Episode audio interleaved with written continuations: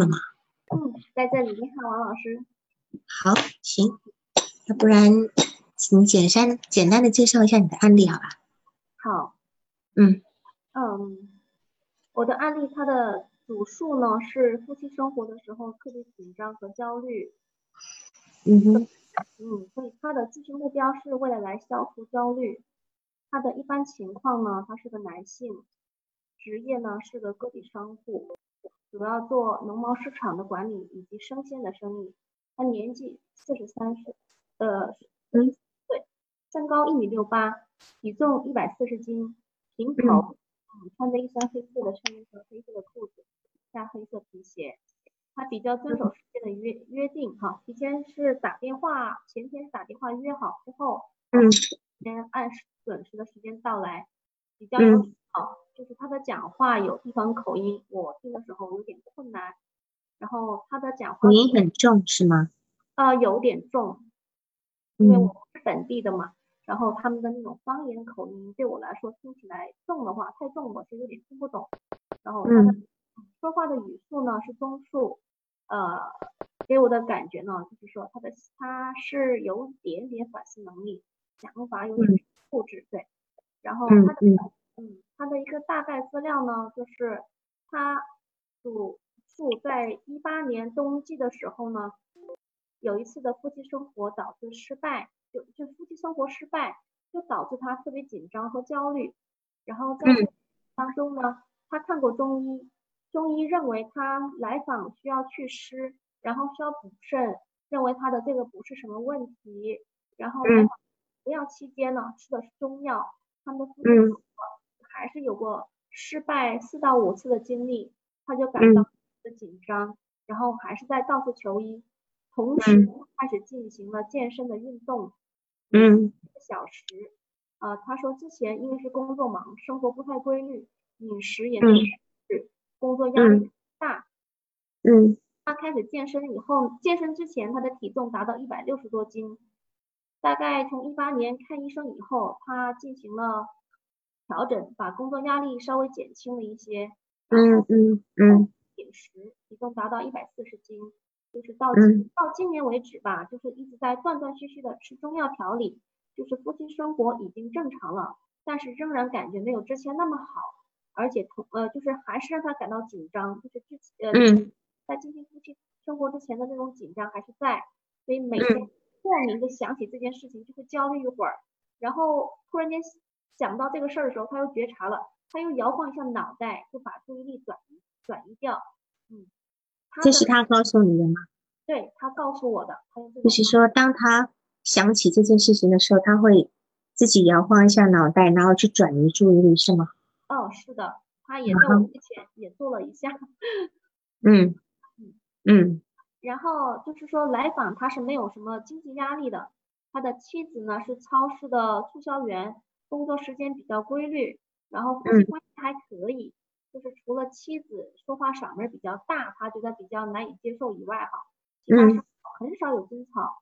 然后来访有一个，你说妻子嗓门比较大，对，还有吗？呃，他只说了这个，后来我还没问其他的。他说就这个，就是嗓门大，脾气急。呃，这个倒没有说，不知道，就是嗓门大。对，说嗓门大，因为我会问说是不是脾气急，一般我会伴随着一个人会嗓门大，通常也会伴随着比较急的性格，要不然他的嗓门，因为他的嗓门大可能是突如而来的嗓门大，嗯，所以会让来访者会觉有特别的感觉。那当然你补充的这个信息，我们等下可以来用，好吧？好，那再往下，嗯，好。然后他呃说还有一个女儿，女儿已经十九岁了哈，她在外地读大学，嗯，所以家里没有让来访感到操心的事情。他的家主要来自工作中的来访呢，他是因为管理农贸市场，就是因为管理里面有各种各样的摊贩嘛，他要管理这样的人，他总觉得那些摊贩摆放那些摊位的时候啊，总是不整齐，或者是超出了他们摆放的范围。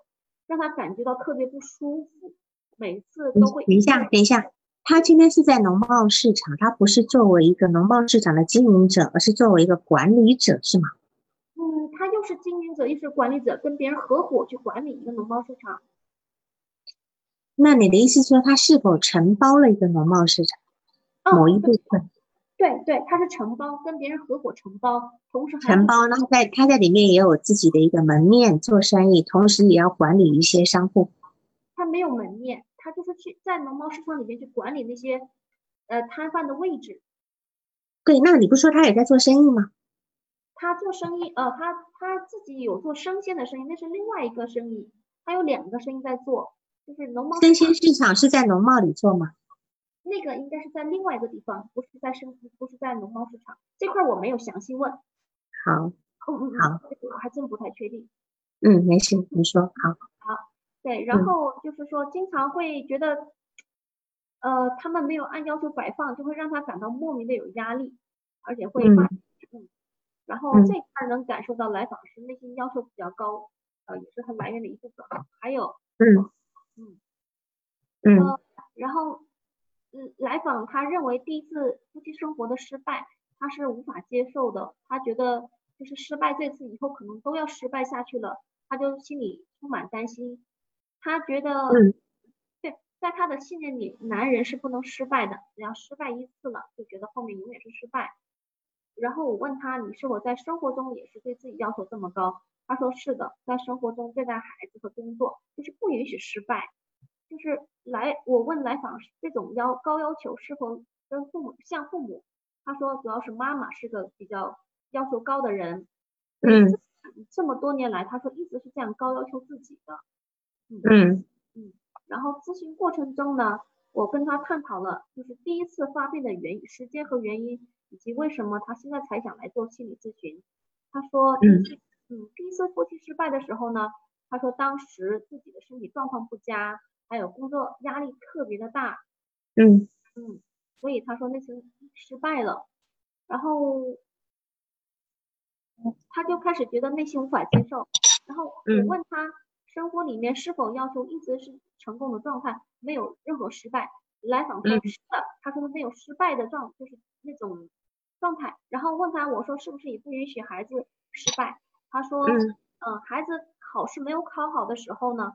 他会流露出对孩子的失望，就是在他说的时候，他会有语言前后矛盾的部分。嗯，呃，然然后当我反馈给来访第一次夫妻生活失败的原因是身体状况欠佳时，问他什么感受，他认为失败就是失败了，很难接受。嗯，然后我又问他，如果再换个角度看待这件事，怎么看待这事情呢？是否可以把这个失败经历看成对身体健康状况的一个提醒呢？嗯嗯，正是因为那次失败，来访的生活状态改变了，注重饮食和健康，而且到现在改让自己改变那么多。来访会沉默一会儿，然后当再次反问来访这样看待这个失败的问题的感受呢？来访的思想有松动的迹象，有点有点点，嗯，然后同时他表达他还是会担心，就是说虽然他那个时候认同了一下。他仍然是担心说，在夫妻生活的时候，之前他会特别的紧张，他觉得这个紧张他忘不掉。然后我又问他，你现在在吃药，而且现在夫妻生活是正已经正常了，是否可以在身体好的时候是完全正常的呢？来访者说，仍然感到紧张，而且因为嗯这件事情在去年开去年的时候开车经常不自觉的想起，然后就会违章被扣分。在开车的时候啊，然后我和来访解释，我说人们很对很多困扰的看法会影响他们对结果的看法，而且这个事情的看法不会突然转变，有时候也是需要花时间一点点的尝试。嗯，然后在咨询结束的时候，来访说他现在生活没有压力，但是他感到目前的工作无法让自己开心起来，总觉得自己的脑里面塞满了东西。然后我反馈说，我我问他当时我说你都会想些什么呢？他说他不知道。我说我理解您呃就是您做的事情不是你喜欢做的事情，他有点反应，同时觉得到了这个年纪如果再去换自己喜欢做的事情不太容易。然后我跟他约好，如果下次再来咨询的话，我们可以一起探讨一下他内心不开心的部分是什么。嗯，那次结束了，大概一个月。月了，我以为他会来，但是他还没有来。中间有问过他，呃，是否还在吃药，他说，嗯，药快要停了，就说可能是需要在服药，如果停药的时候还有感觉，就是有紧张感，会愿意来做咨询。嗯嗯嗯。所以事实上，你这是一次的一个资料，对吧？对。对，不过你一次资料还收集的进行蛮蛮到位的哈，虽然说只有一次。嗯，我想问一下，就是说他今天是从网上预约你的，那么他是怎么找到你的？他说在在百度上搜索。那你知道，我们通常都要知道他是搜索是为了搜索什么样的条件找到你？他看中你的是什么？这块我略过，没有去问他。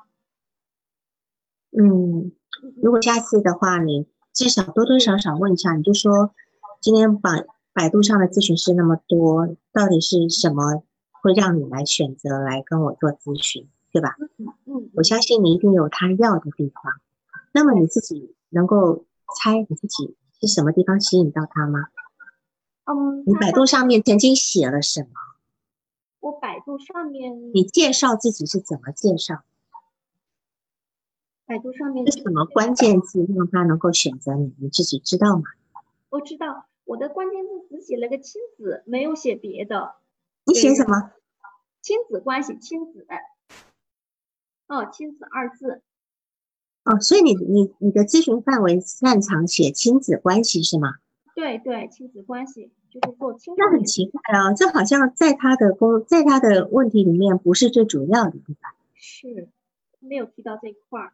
所以我当时啊，所以很奇很奇怪的哈，因为你没有问，因为我通常会问，有时候我会很纳闷哦，他原来是为了这个字，嗯，他原来是为了那个字，就是有时候每个人的角度不一样，然后这个地方可以提供我们很多的思考。那当然，你你这次没有问没关系，你下次记得好吧？好，嗯，然后我们来看一下，重新来看一下哈，我们来看一看一下，来欣赏一下这个案例。你看哈，这个这个案例呢，这个男人。他今天做的是个农贸管理的工作，他是承包一个农农贸的一个市场，然后他做了一个生鲜的生意。做这样工作的人，通常来讲，我会评估他的水，就是呃，就是学呃学历水平不会太高，对吧？是，好，呃，也也也许能够好一点，高中毕业，也许初中毕业，不一定，因为他四十三岁了。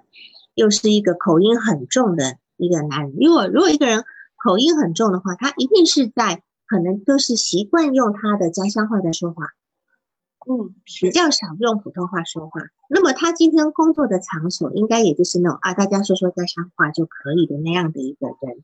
所以他今天的我们就可以判定，他其实他的一个生活的一个层面，不是一个那种就是那种非常白领的那种那种那种。阶阶层的部分哈，但是他却是来找你，却是一身黑衬衫配黑色裤子，加上黑色皮鞋，这个形象你会觉得你有什么感觉？你可以描述你第一眼对他的感觉吗？就是还是看上去比较整齐，比较他的衬衫是有衬衫领的衬衫，有衬衫领的。就是那种比较近乎接近上班族的白黑衬衫，是吧？是。然后配个黑色的裤子，是休闲的还是比较西裤类的？像西像呃像休闲裤，像休闲裤，可是它合身吗？贴身吗？呃，不要不要讲紧身，就是至少是窄呃比较呃窄窄管的吗？还是宽宽身的？呃。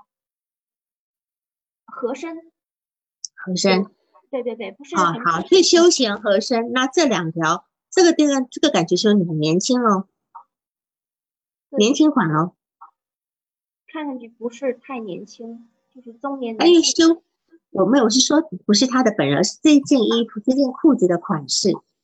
哦，感觉是偏年轻的打扮，偏年轻，他又配上黑皮鞋，对吧？是。所以你可以从他今天那个穿着打扮，他在告诉我们什么？他的身份，他的什么身份？就是他想要一个脱离他职业的那种身份。对，就因为很明显的，他的穿着跟他的职业身份是不太搭配的。不管他是否是为了见你而来穿，他至少有这样的衣服，嗯，对吧？因为他的工作场合，可能他的生活环境，可能基本是用不到这样的款式的衣服的哈。那这个地方我们先存疑，就是说，应该他应该是，呃，正常来讲，我们我们就可以知道，这个人从他的装扮来看，就知道他应该有一个一定的自我的追求，嗯，也相当在意外界的眼光，嗯，当然你后来补充了，他今天在管理那些商户的时候，那些商户没有按照他的方式去排列那个摊位的时候，他会非常的生生气，是吧？是。那这种人就有点性格上是有点强迫的哈。那么他来此的原因是说他夫妻生活是紧张跟焦虑的，焦虑的这个部分。然后嗯，但是他却是能够控制自己说话的语速啊，还有他有一点反思能力。但是你从这一次的一次的咨询里面，你就能够听到他感受到他的想法固执。是吗？呃，没听清这块儿，您说什么？就是说，你从一次的咨询里面，你就可以感受到他的想法固执。嗯嗯，你怎么觉得呢？嗯，就是我说那个关于摊贩他那么摆不符合他的要求这块儿，嗯，我说我当时怎么说来着？我有点记不清了。我当时对，就是你怎么会感觉到他很固执呢？就这么一次，想法固执，就一次你就能够感觉到，为什么？哦，我是跟他呃讨论他的那个，就如何看待他那个呃第一次失败的经历的时候呢，就是他觉得失败的东西就是失败了。啊，你觉得这个部分是他他不愿意，就是他不愿意去觉得说只是仅仅是一次的失败。是，而是他就是曾经失败过，就代表这个痕迹是抹不掉的，对吗？是，好，好。那么你说他们两个呃夫妻的相处是好的，对吧？他他那么那天，嗯，老婆有跟他来吗？没有，他自己，他没有跟他。但是我们对他老婆的信息就是知道一个嗓门大，还有吗？就是职业有吗？别的没有。啊呃，还有一个就是我跟他说，哎，我说你当你就是你这么紧张焦虑的夫妻生活的时候，你的妻子有什么反馈吗？他说他的妻子就是说没有鼓励他说没有关系。我我记得有这么一段对话，嗯嗯嗯嗯嗯嗯，因为我是因为你今天如果今天这个来访者是这个问题来的，我们首先要一定要去先去由近而远的去理解他的问题。近的问题就是他跟他老婆之间的关系，远的部分就是他跟他母亲之间的关系。有时候是因为母亲的关系带入了夫妻的关系之后呢，他会造成他的一个心理性的阳痿。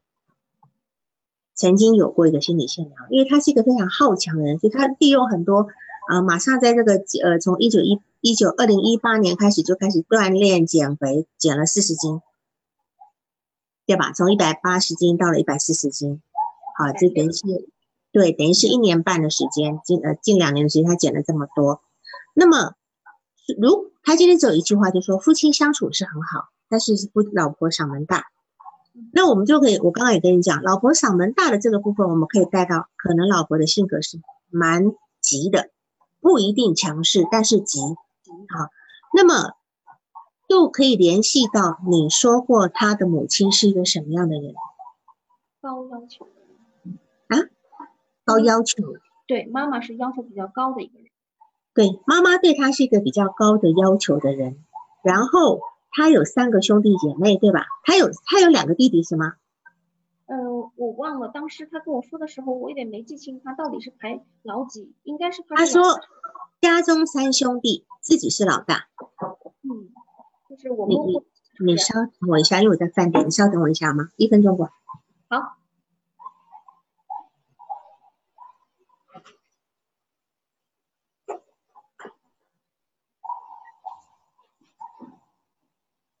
好，因为我今天在外地，就是说他今天是老大，然后有三兄弟，妈妈的要求比较高。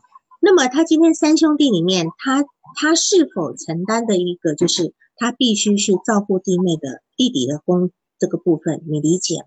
没谈到，没有谈到，没有谈到哈，这这个是一个点，因为他今天如果被妈妈当成是一个家庭的另外一个责责任的承担者的话，这对他的整个心理发展是完全不一样的。然后他自己还有一个女儿。他对女儿的要求也很严格，不许出现女儿的失败，对吗？嗯，好。那么今天这样讲，就是说妈妈呢，她的高要求呢，这一句话呢，是一个很有用的线索。相对于他老婆到底是怎么对他的，这个部分也是我们要了解的。也许他会把他老他老婆的嗓嗓门大等等等等的，当成是一种评价。你你懂我意思吗？好，当成是一种评价，就是老老婆可能只是嗓门一大，因为他他的妈妈既然是个高要求的人，肯定是会在言语上有所表达。那么这个言语上的表达的时候，也会造成，就是说我在地方会提出这样的一个假设的原因，是因为是否这两种感觉会联系在一起？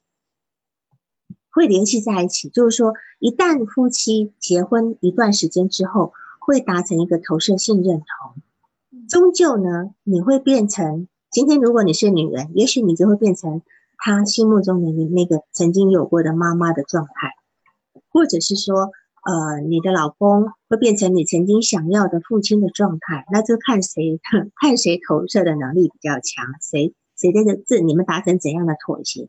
那么他们在结婚这么多年之后，突然之间在二零一八年。他的女儿去读大一的时候，他大他女儿读大一是二零一八年还是什么时候？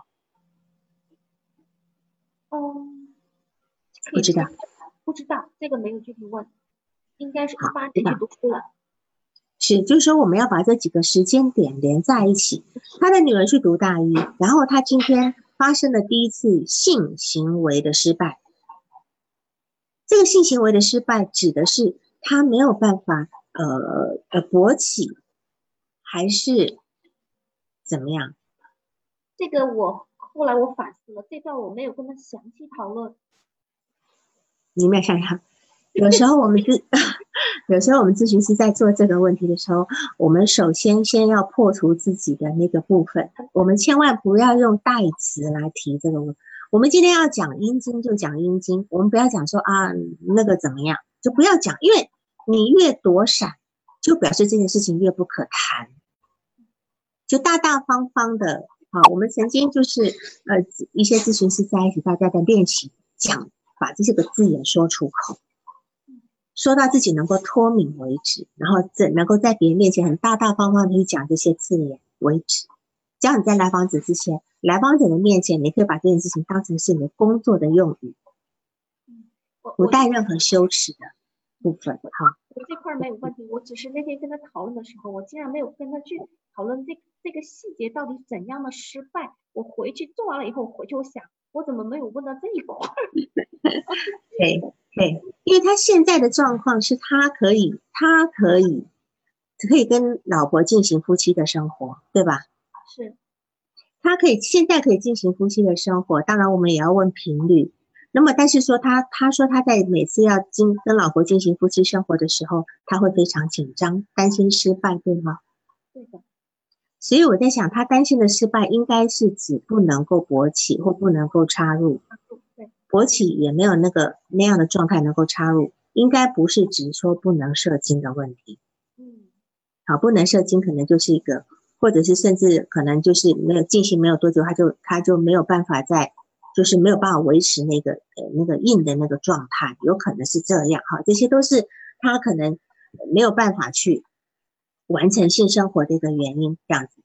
那么，所以我们这边有很多点哈，就是当然，呃，同样的，每次你们来督导的时候，你们带来的问题都是非常呃具有代表性的。然后你这个问，你这个问题指的就是一个男人那个性，叫做呃心理性的阳痿。那么心理性的阳痿，我们我们一定要去注意一点。首先，他一定这个男人，他既然是自己来，你就要问他，你是只有在你老婆面前失失败过，在失败的时候，你有曾经去尝试找过别人吗？啊，这个问题跟他探讨过，就是当时跟他说，嗯，可能我我说可能有的人在老婆面前可能是不可以，他或许在别的人面前是否可以？他说他从来没有，他是这，就是他在外面不是那种三花惹草，他是特别的中规中矩的那种男人，就是嗯典型的那种。嗯，特别顾家，嗯，对，那种人，对，所以他的超我非常的强。那么我们再来问他，那你自慰可以吗？哦，这个还真没想到，对吧？自慰可以就没问题了呀。嗯，那我再说一个哈，嗯，他说过有一种情况是，如果就是说，当他准备想要夫妻生活的时候，他特别紧张嘛。他说他可以这样，就是他说他可以先睡着，然后让他妻子来主动的时候。他说这个时候是完全没有问题的，在他放松的时候，谁先睡着，谁先他自己先睡着，先睡着，然后妻子来主动找他的时候，他说这个时候的那个夫妻生活是完全没有问题，他就没有那种紧张状态。哎，这个信息很有意思啊。嗯，就是今天他老婆采取主动，是吗？是这个意思吗？是的，他睡着了以后，让老婆来来。来呃引导他勃起，是，嗯，这是一个非常有意思的行为。那这里这中间到底呈现了怎样的幻想？那我也很好奇。呃，对，非常令人好奇。这中间，因为你毕竟是只有一次，所以这个地方我会有个很大的幻想在：是否作为一个男人，他居然会有一个希望有。因为今天他睡着以后，哪一个女人来这样挑逗他呢？对吧？哦，在半梦半醒之间，谁来做这件事情呢？但是当他醒的时候，面对老婆的时候，他却不行了，因为他醒的时候知道眼前是老婆了。这些都是我们要考虑的点，对吗？好，因为我们还没有办法去跟他核实这个事情。可是他这个说法就非常的有意思。好，那这个地方我们就，然后就是，嗯，当然，当然，我会把他的问题跟他从小的原生家庭，呃，他母亲对他的这个部分呢联系起来。这个部分我会联系起来，所以我如果在接下来的工作，我会去细细的讨论这一块，因为我在工作中非碰到非常多性心理阳痿的男人。他们在老婆面前是不行的，可是他们在别的男女人面前是可以，而且是属于那种，嗯，就是那种，比如说桑拿店啊、洗浴店的女人，那种女人她是花钱的，她砸钱，砸钱下去她没没有感觉的，她她没有任何压力，她认为是我今天给你钱，你提供我服务，所以她没有任何的那种，呃，担心对方评判她啦。呃，等等的压力，他却可以，可是回到家里却不行。那我们就会感觉到，这个男人一定是在跟他老婆的，呃，想要性生性生活的工，呃呃，这种生活中，一定夹杂了非常多其他的那个心理成分在内。或许他感觉到这个老婆是一个充满评价、充满一个评价他的一个人。嗯，谁没有关麦吗？哦，这声音好杂。哦，都哦，好，行，没事，好。就或许呢，他会，他是你看，我们知道这个男人前面的前面的一个评断，就是他是一个非常在意评价的人。然后他今天会为了在市呃，就是农贸市场里面这一些人摊位没有好好的摆，他会生气的部分，那就表示他其实。不太会用那种很社会化的方式去处理这样的问题，他只会呃生气，他只会觉得这些人可能呃不是那么尊重他，不听他的指挥等等等等，他没有办法用那种属于那个阶层的人去跟那些农贸市场的人去打交道，所以当然我们还要再去问，你经营这个农贸市场多久了？他今天这个阳痿。我不要讲阳痿，就是他的性生活失败，跟跟经开始经营农贸市场有关吗？理解我意思吗？好，他今天如果自己做一个生鲜生意，他可以因为我自己做我自己生意，我可以做得好好的，我可以按照我要的要求来做。可是今天承包了一个农贸市场以后，他要管的东西很多，这些人不如他的意，他是否在这地方是挫败？好，所以我们要去理解他，既然这个农贸市场他到什么时候开始经营的？因为很显然的，他的那种给人家感觉不像是从事这一类工作的人。好，这个都是我们要质疑的点。然后我们再来看一下，就是说他在一年半。都在服中药，一一直在，可是呢，治标不治本。他的性生活虽然很正常，可是他的心理的阴影是挥之不去的。在这个地方，我们就可以感觉到，他这个阴影事实上是一种叫做预期性的焦虑。哎，叫什么？嗯，预期性焦虑。预期性焦虑。通常我们的焦虑呢，都是指向未来的。我们的情绪有两种，指向未来的叫焦虑，那个脱摆脱不了过去的叫叫做抑郁。就是我们今天对过去发生的事情，我们没有办法去放掉，总是在自罪自责，总是在想，我当时如果不要这么做就好了，我当时如果不要选择这个职业就好了，我当时不要娶这个女人就好了，就一直在这悔恨当中，这个是抑郁情绪。但是今天，如果我们今天是对于未来还没有发生的事情恐惧的话，这个叫焦虑，因为你是你没有办法掌控你。但是这个男人很明显的，我们可以感觉到他要掌控。哇塞，他他甚至要，他甚至要掌控，他甚至要掌控所有所有的那个。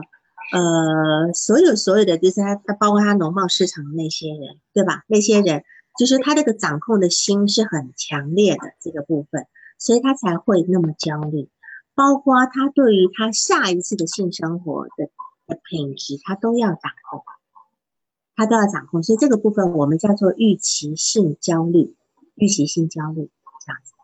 所以呃，当然呃，就是说以这个夫妻的这个。呃生活来看，我们要看是谁比较在比较谁讲话比较有分分量，哪一方听从哪一方。那么是否两方都很理性？然后他们是是否是回避冲突的这个部分？回避冲突，所以他变成很多他的情感面呢是没有跟老婆有有沟通的。那么在心里面，他总他慢慢慢慢的。会把他对他母亲的这个部分投射到他这个这个妻子这这个地方去，他慢慢慢慢会把妻子投射为一个对他要求很多的很严格的女人。另外还有一个非常重要的原因，还有一个重要的原因就是他的女儿，这个也是我们要考虑的。那么他今天讲了，他说他说来访者认为男人非常重要的是男人的性能力。那么，如果男人的性能力失败，就是谈男人的失败。当然，他讲的这句话不无道理，很多男人都会这么想，对吧？好，这是一个很普遍的、很普遍的道理。那么现在呢，嗯，这是一个全世界呢对男性的一个评价的一个法则。但是这只是果，它不是因。这个失败是结果，它不是原因。但是究竟是什么样的问题导致他那一次的？性能力的不能够，那我们我我不清楚他到底是呃一次还是一段时间，这个地方你有问吗？他说是那一次，就只有一次是吗？对，就那一次失败了，然后就开始后面就开始求婚了。嗯嗯，是，所以我们就我们也可以知道，因为他也说过了一次都不可以失败，这是他的信念。一次都不能失败，一次失败我就我就已经不完美了，我这个人就有缺缺憾了，我有瑕疵了哈，所以他不能够接受。那这是一个强迫人格很重要的一个点，就像很多强迫强迫人格，有些强迫小孩从小就是，呃，比如说他开始在画一样写一个东西写不好，整张撕掉重来，整张撕掉重来，都搞得满地都是纸张。对吧？哈，这是一个，他就没有办法允许在某一个过程中他有个小失败，他不允许自己去重新擦掉重来，或者是把这地方划掉重新写，他没有办法，就要撕掉重来。我相信他从小也是这样的一个孩子。所以，如果你有在经历这样的案例，你可以从这个视角去问他啊。那么，我们会要知道，就是说，首先，老婆在某一定的程度上呢，是母亲的一个延续。那么，夫妻之间相处，久久久久会形成一个氛围，这是我刚刚提到的哈。慢慢的呢，他早年的一种呃关系模式会呈现。如果你小时候是对母亲非常害怕的人，母亲。就是稍微一个嗓门一响，你就很害怕的人了。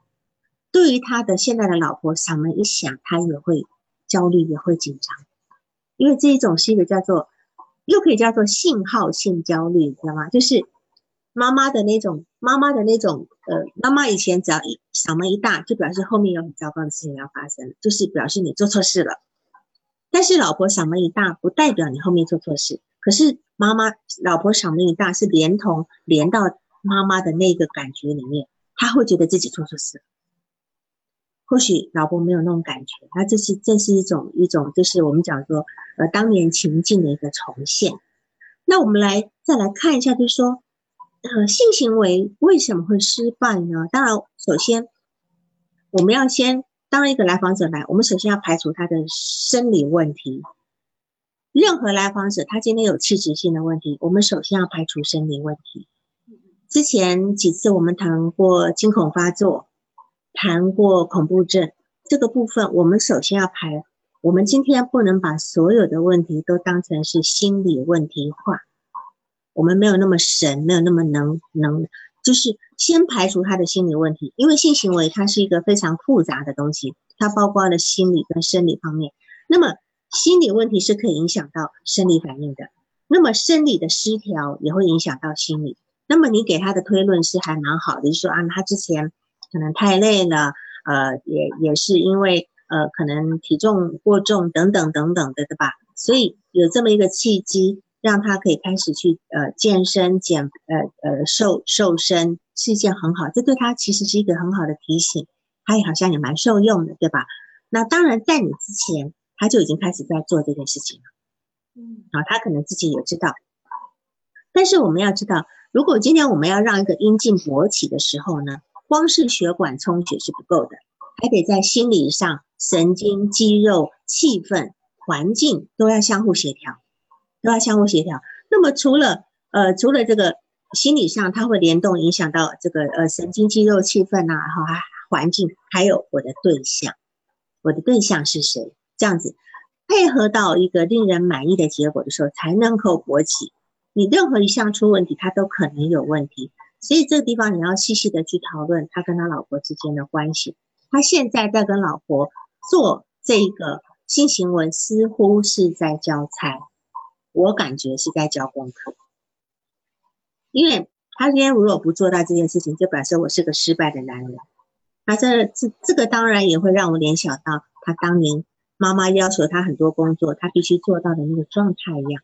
他在完成一份工作的这个部分，完成妈妈的要求，而且这个要求变成是妈妈主动来挑逗他的，妈妈来来主动要他怎么做的，他今天就可以成为一个配合者的这个部分。然后当然还有刚刚提到的，他在搭在半梦半醒之中，老婆来引导他的这个部分，他到底内在有怎样的幻想，有怎样的幻想这个部分。必须放在后期的时候再来谈，不能太早谈。太早谈我们会打草惊蛇，尤其是对他这样的人，好吧哈。然后就是，如果真的是心理原因呢？如果今天是心理原因造成了他的阳痿的时候呢？其实只要是，只是只只要是这些心理因素消失就没问题的。哦，譬如说啊，今天是人的问题，我只要不跟这个人做，我跟另外一个女人做我就好了。或者是今天，或许是这个环境让我联想到什么，我换一个环境也会好的哈。那么这个地方呢，嗯，这个来访者他其实呈现的是一个，我觉得是一个相当典型的心理因素，我感觉是个心理因素。但是我也感觉他现在这种状态，我不知道他能够维持多久。他或许下次再来的时候，就是连他老婆半夜叫他这一点都都起不了效果。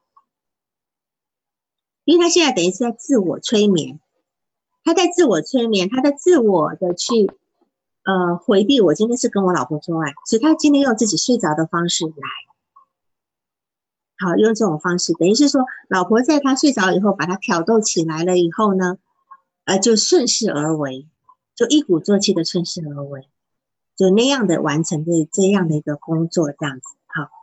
那么我们如果要去去，当然在这点，作为我们一个咨询师，我们有很重要的，我们要帮助来访者去区分什么是心理性的，什么是器官性的部分，我们要帮他区分。最简单的方法就是问他：你半夜有勃起吗？你看这个男人是半夜能够勃起，因为老婆要稍微稍微的去那个。但是还有一种状态是，男人应该正常在半夜睡着的时候会有一定时间的勃起。就是因为这个勃起是伴随在一个深睡期，深睡期呢就是快速眼动期，这个时候也是我们容易做梦的时候。那么正常的勃起大概大概可以维持二十分钟到三十分钟，是这个医学上的理论。那么如果说他今天不是在这个，他如果是这个勃起是发生在深睡期这个快速眼动期的时候，他早上起来是不会不会发觉他曾经勃起过的。除非他的勃起是属于晨勃，对吧？啊，除非他是属于晨勃，有些男人早上起来会晨勃，那就那也可以证明他今天是没有这个问题。我们要帮助他，呃，去区分你是心理问题还是生理问题。但是呢，有一些人呢，就是我们又如何的去？因为有些人说，那我既然晚上在那个快速眼动期，我自己勃起不知道，我又如何知道我是生理还是心理的？那这这有个比较有趣的方法，就是。在那地方贴一个纸胶，嗯，勃起自然就会拨开。这是一个很简单的测试方法。好，这些就先排除生理问题。如果你有这个东西，那你就是心理问题了。哈，是 属于心理咨询师比较粗糙的一个辨别辨别的办法。然后我有我有我有一些案例，就是就是有些男人他是他是没有办法。呃呃，在老面前前没有办法勃起的，为什么呢？每当他老婆在生气的时候，他就会联想到自己的母亲，而且他有一个非常恐惧的状态，因为他的母亲曾经很早就呃过世。每当他老婆一生气，他就很担心老婆一生气会不会就是会连就连同到母亲的死亡，所以他跟今天根本跟老婆已经已经十多年没有办法性生活了。可是他在外面确实能够很好的去发挥他自己的性能力啊，这个部分这种情形非常非常的多。然后在有一本书是叫做《精神分析的理论与实践》，好，这本书呃非常的好。这本书的作者叫 Greenson，Greenson 在他的那个他里边有非常多案例，他就提到一个案例，就是有个女人。她跟她老公呢，在性生活的时候，她的老公一如既往的呢，就是非常的温柔啊，等等，亲吻她呀，等等等等的。可是呢，突然之间，这个老婆一下子呢，就一下子索然无味了。然后他把这事情告诉郭医生，郭医生那个精神分析师的时候，他在一边说的时候，还一边一边一边补了一句话说：“他居然把脸刮得很干净。”就这样讲，他这一次居然把脸刮得很干净，然后讲完这句话就开始哭了。然后古医生就很奇怪，就说到底哪里出问题了？哈，就是你的老公为了要跟你有一个很好的性生活，他在上床之前，因为你知道老外是很容易早上刮干净，晚上有还有胡渣嘛，哈。到了晚上，他为了要跟你性生活，他还特别去刮了胡子，你居然会好像还还还还用很遗憾的语气说。你他居然刮把脸刮干净了，结果胡医生因为跟他做了很长时间的部分呢，知道这个来访者的一些过去的事情。因为这个来访者说完这句话以后，他陷入一种很深的悲伤当中，然后完全失去对性的兴趣，然后那一次开始就没有办法跟老公完成完成完成这个性生活。那么，而且他跟咨询师说，他真的很好，我老公真的很温柔，他。刮了胡子，对吧？然后当时这个咨询师他很懵很懵，他心想到底发生了什么事情？结果呢，咨询师就联想到来访在来访者在小时候曾经跟他爸爸一起洗澡，那个大家都是幼儿园之前跟他爸爸一起洗澡。他爸爸是一个非常有魅力的，当然对一个小女生来讲都是了哈，都是一个非常有魅力的男人，有健壮的身体，还有满脸的胡子子。那当时他这个爸爸呢，在洗澡的时候都会用把用那个脸去磨蹭这个孩小女孩的脸。这小女孩其实当时是有一种很兴奋、很幸福的感觉。那么结婚这么多年来，其实老公他都是一直也是会用他到了晚上会带着个胡渣的脸在磨蹭这个老这个老婆。其实老婆在这个就像刚刚讲，你刚刚讲的这个你这个你这个来访者，他今天睡着了以后，另外一个女人来抚摸他，把他勾引起来了。那么这个这个来访者是在他他老公用用这样的方式在呃就是呃满满是胡渣脸在在抚摸他脸的时候。他到底进入一个怎样的状态里面？当然，这个这个女孩，这个女人会这么伤心的原因是在那一个刹那，她突然理解到了，原来她的老，她把一直把老公当成是她的爸爸，还是把他当成爸爸？他一直在跟老公完成自己的一个这种幻想。那么在当时，他才意识到原来是自己的一个乱伦幻想，那么一下子就对这个性是失去兴兴兴趣。就是说，你这个个案呢，让我就联想到这个问题。再来，我们还要提，还要另外一个问题，就是是否这个来访者有周年效应？我不知道我提过周年效应没有？你之前有提过听过督导吗？周年效应是六年一个周期吗？呃，就是一个时间上的周期的重叠。比如说，今天你爸爸是在呃五十岁过世的。你爸爸在五十岁过世，你爸爸是因为高血压、脑梗过世的。结果你今天到了五十岁前开始，你就开始高血压不得了，而且是那种图没来由的。你本来就一直都很健康的，你就突然到接近五十岁，你开始高血压。好，这个部分，因为今天你爸爸的死亡可能带给你内心某一种呃其他的感觉，内疚也好，等等也好，就是这个部分。那我们要考虑的是这样的一个。周年效应啊，就是说他现在这个年纪，他发生了这样的事情。那么在这个年纪，他现在四十三岁，前面是四十一岁。四十一岁的时候，他的父亲是一个什么样的状态？他的父亲是否在那个时候也曾经有过什么发生什么事比较重大的事？然后他对于他父亲发生那个事，他什么感觉？我不管他父亲是不是发生了有关于生命交弯的事，还是怎么样。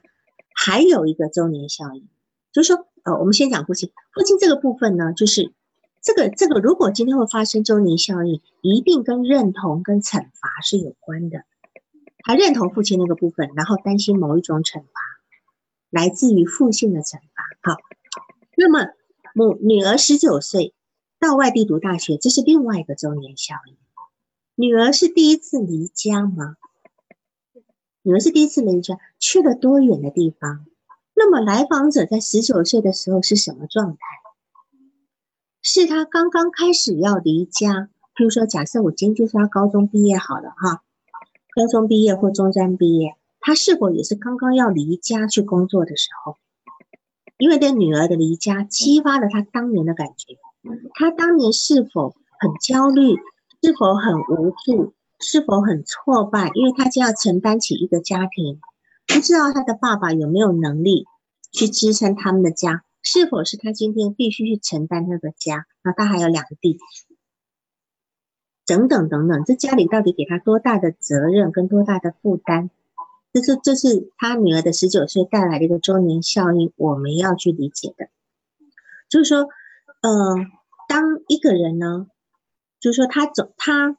譬如说，他今天在在呃呃在在一个就是他可能在一个非常极力的要求自己，要求自己要竭力的往前冲的这个时候，那么目前，而且他目前从事的这一份的农贸工作还有生鲜工作，碰到了这个疫情，对吧？这是第三个因素，碰到了疫情，请问他会不会受到影响？几次的重大的。这个呃，这个疫情的起点都在农贸市场，北京也好，武汉也好，对吧？都在农贸市场。那那么，请问他今天经营这个农贸市场的生意有没有受到影响？如果有受到影响，对于一个一直在努力的往前冲的人，他是否有生生存的焦虑？是否会激发他非常恐惧的感觉，甚至危及生命的部分？好，那么在这个部分，我我觉得他肯定是受到很大影响，不用想那个普通那些小卖店都受到很大影响，不要讲这种众矢之的的农贸市场，对吧？哈，那么有生存恐慌感的人，他心里会有怎样的恐慌呢？这个是我们要去评估的这个部分，好吗？好。好，我一下子讲很多，你你有什么问题吗？刚才王思贤老师讲的特别多，然后对，嗯，我觉得可能也是需要我需要消化的哈，但是同时也是非常认同的您这种假设和判断。嗯，我我可能下次可能再如果他再来找我的话，我可能会把你给我说这些点子呢。是每一个详细的讨论下去，是你要分开分细一点，有的事情不能马上去讨论，你先讨论他现实的部分，比如说他是目前他女儿离家，他什么感觉？你自己十九岁的时候在干嘛，对吧？来，他父亲从中年下的这部分来，比较不会那么敏感，再加上他的农贸市场的生意有多大的影响，他自己有多大的焦虑。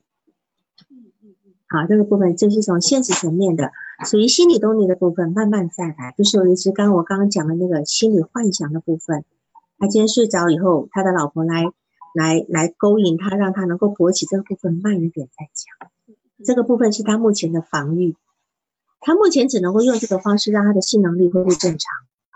你如果在这个地方突破它、揭穿它，他连这个能力都没有了。丧失了，这个部分我们不能够轻易的去尝试。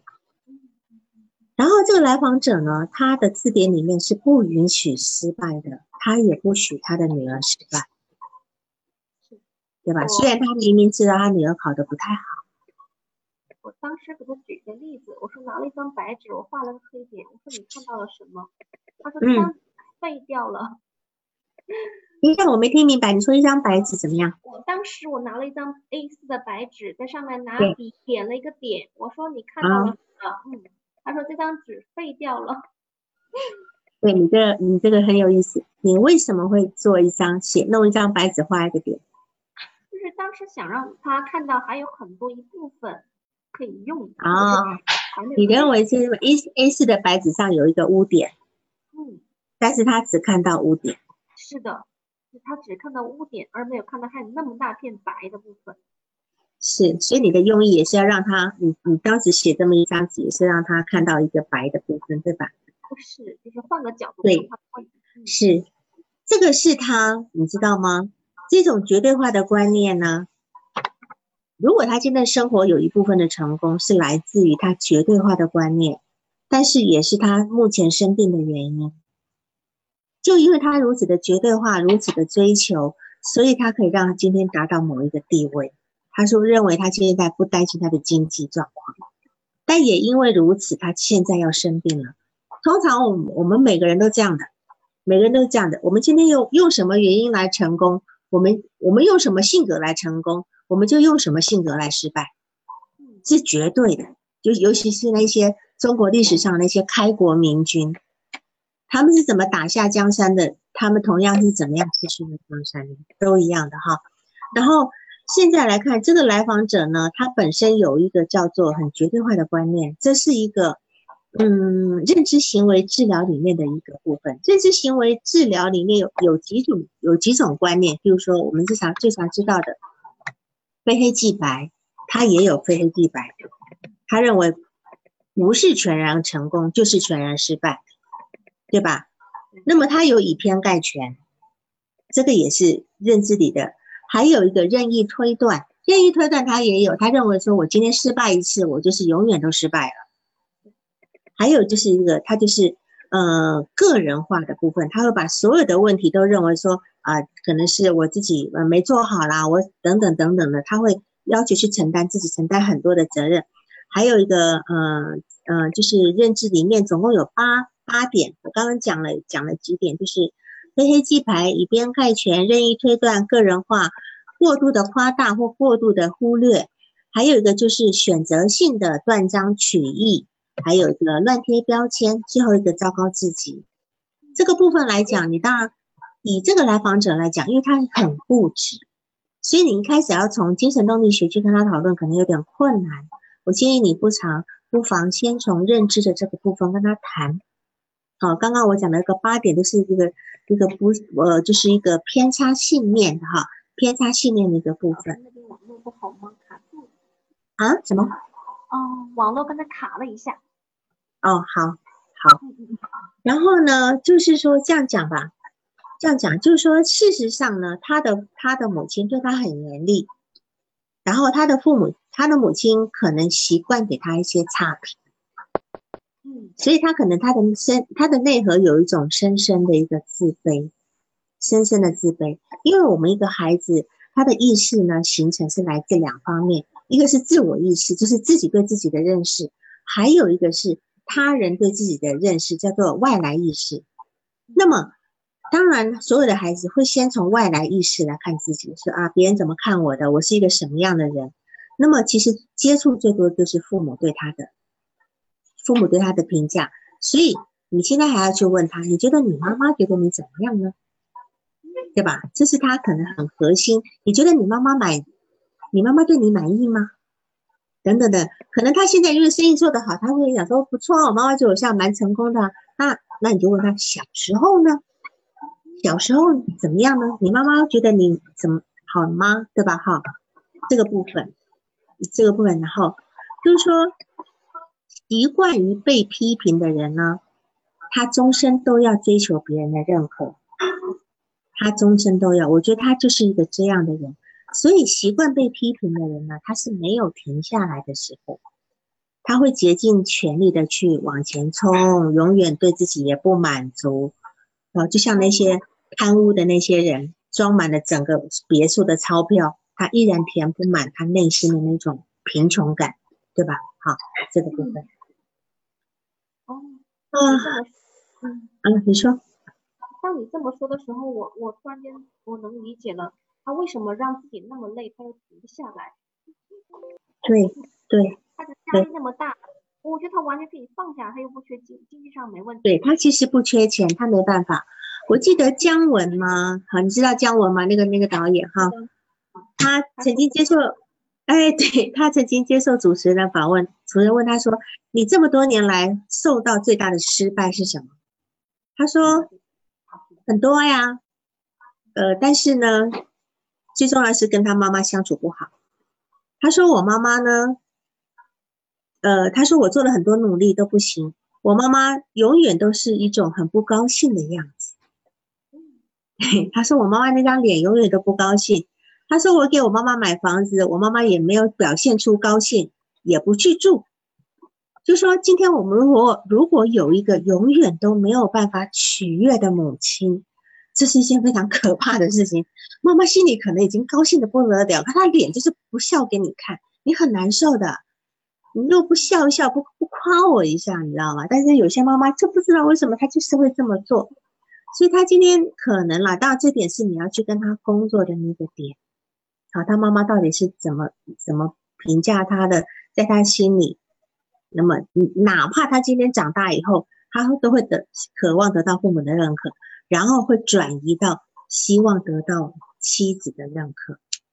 妻子的认可，有李玫瑾教授，你们都知道吧？哈，李玫瑾教授呢，他就曾经讲过一句话，他就说，被父母否定的孩子呢，他一生都学不会爱自己。就这个来访者他自己，他一生都学不会爱自己，所以这对这个来访者，我们有非常多的工作可以做。即便不管他有没有来，换成另外的来访者也一样，好吗？好，那你还有其他的问题吗？嗯，我刚才突然间想起来了，哎，他这个人特别有意思哈，他就是如此固执的这么一个人，然后他的学历似乎不是那么高，他怎么想？要去寻求心理咨询帮助这个点，我其实我当时有问过他，然后他跟我说，能听到吗？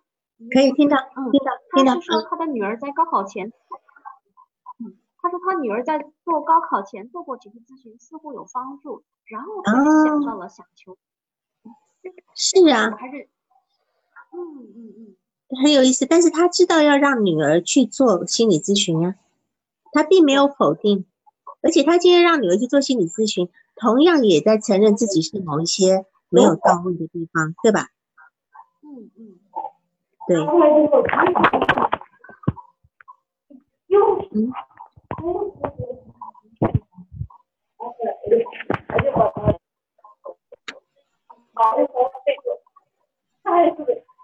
刚刚有人进来，嗯，我们在讲话，那个那个客服，你把他那个，嗯，好，好，那个包括的老师，你还，我我知道你这个部分我刚回答你的，对吧？对。好，那我们今天就这样好吗？嗯，好，好，谢谢，谢谢你，好好，谢谢，好，谢谢，好，晚安，各位晚安，晚安，晚安。嗯，对。